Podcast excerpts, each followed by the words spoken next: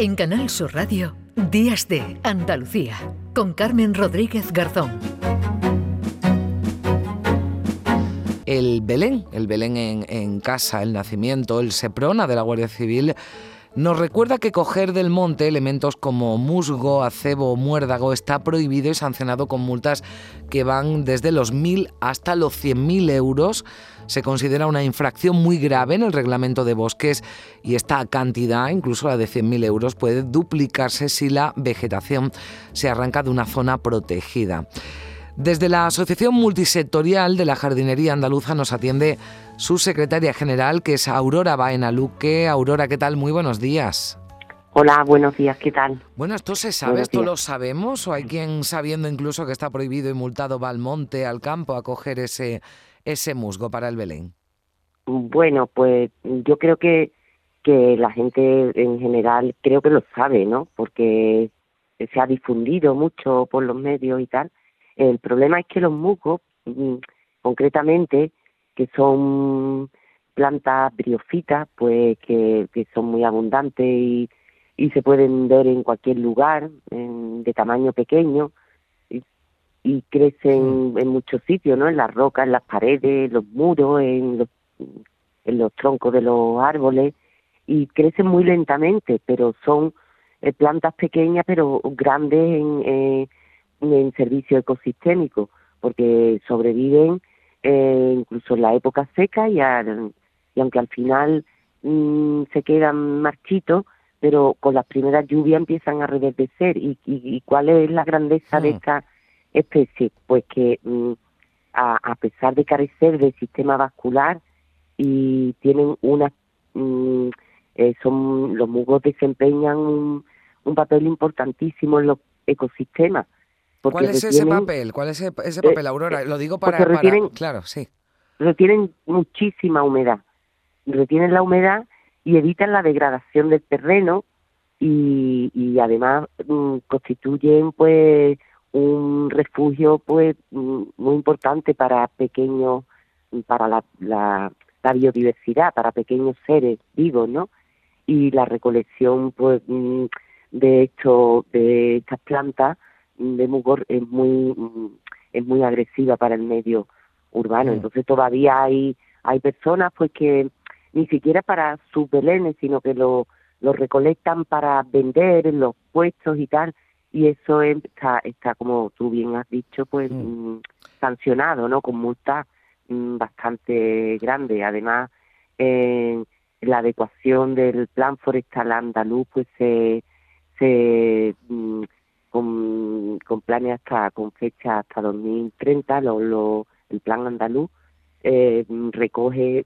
concretamente pues eh, las actuaciones que se deben hacer por supuesto está prohibido no eh, de hecho mm, aunque aunque tú puedas en tu jardín privado recoger mm. musgos si lo tuvieras eh, no es recomendable porque estás degradando eh, el terreno y, y, cambiando eh, la eh, el microclima pequeño que hmm. tienen, ¿no? Porque esa retención tan enorme mm, de agua que, que, que hace los musgos eh, pues es importantísima. Importante para el suelo, sí, para el suelo, para tener suelos fértiles, ¿no? De ahí, bueno, pues esa importancia para que no, no lo cojamos, al margen de que nos puedan sancionar, que ya es un motivo, es, un motivo de peso, pero es un motivo ecológico. Pero exactamente, sí, sí. Tienen, retienen agua varias veces más que su, su propio peso, varias veces, y las liberan lentamente y, y favorecen que la lluvia penetre y disminuya la erosión del suelo y mantienen además la, la humedad atmosférica. Son seres además antiquísimos porque se originaron hace mm, cerca de 500 millones de años.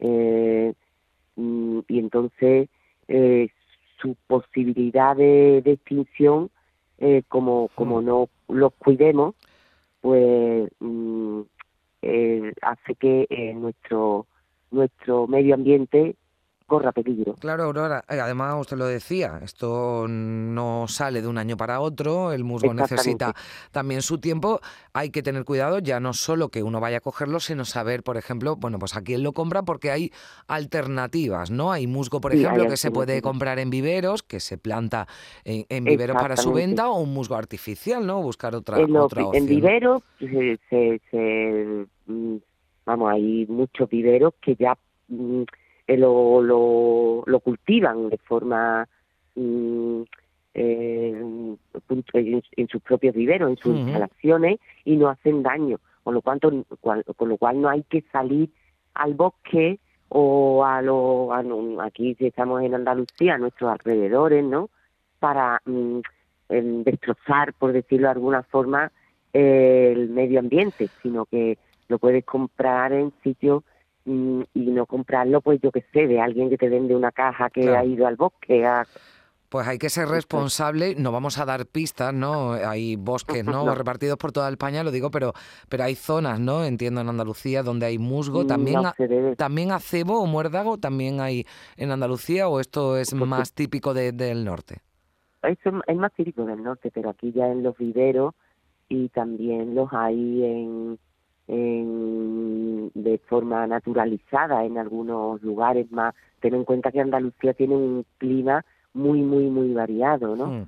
Que no, no, es, mm, no es lo mismo Almería que Granada, que en la serranía puedes encontrar en la sierra, puedes encontrar cebo, por supuestísimo, y en los parques y jardines, ¿no? Que, y en las zonas urbanas, quiero decir también, ¿no? Pues quien se lo encuentre, pues ya sabe que no lo puede coger, que no puede, que no debe por la importancia primero ecológica y porque también se enfrenta a una, a una multa, porque además hay alternativas. Nos puede quedar el, el Belén igual de bonito, igual de, de vistoso y de lustroso, pero sin hacer daño, sin hacer daño al, medio, ambiente. Pues Aurora Baena de la Asociación Multisectorial de la Jardinería Andaluza. Muchísimas gracias por estar con nosotros, Aurora. Nada. Venga, un abrazo, adiós. En Canal Sur Radio, Días de Andalucía, con Carmen Rodríguez Garzón.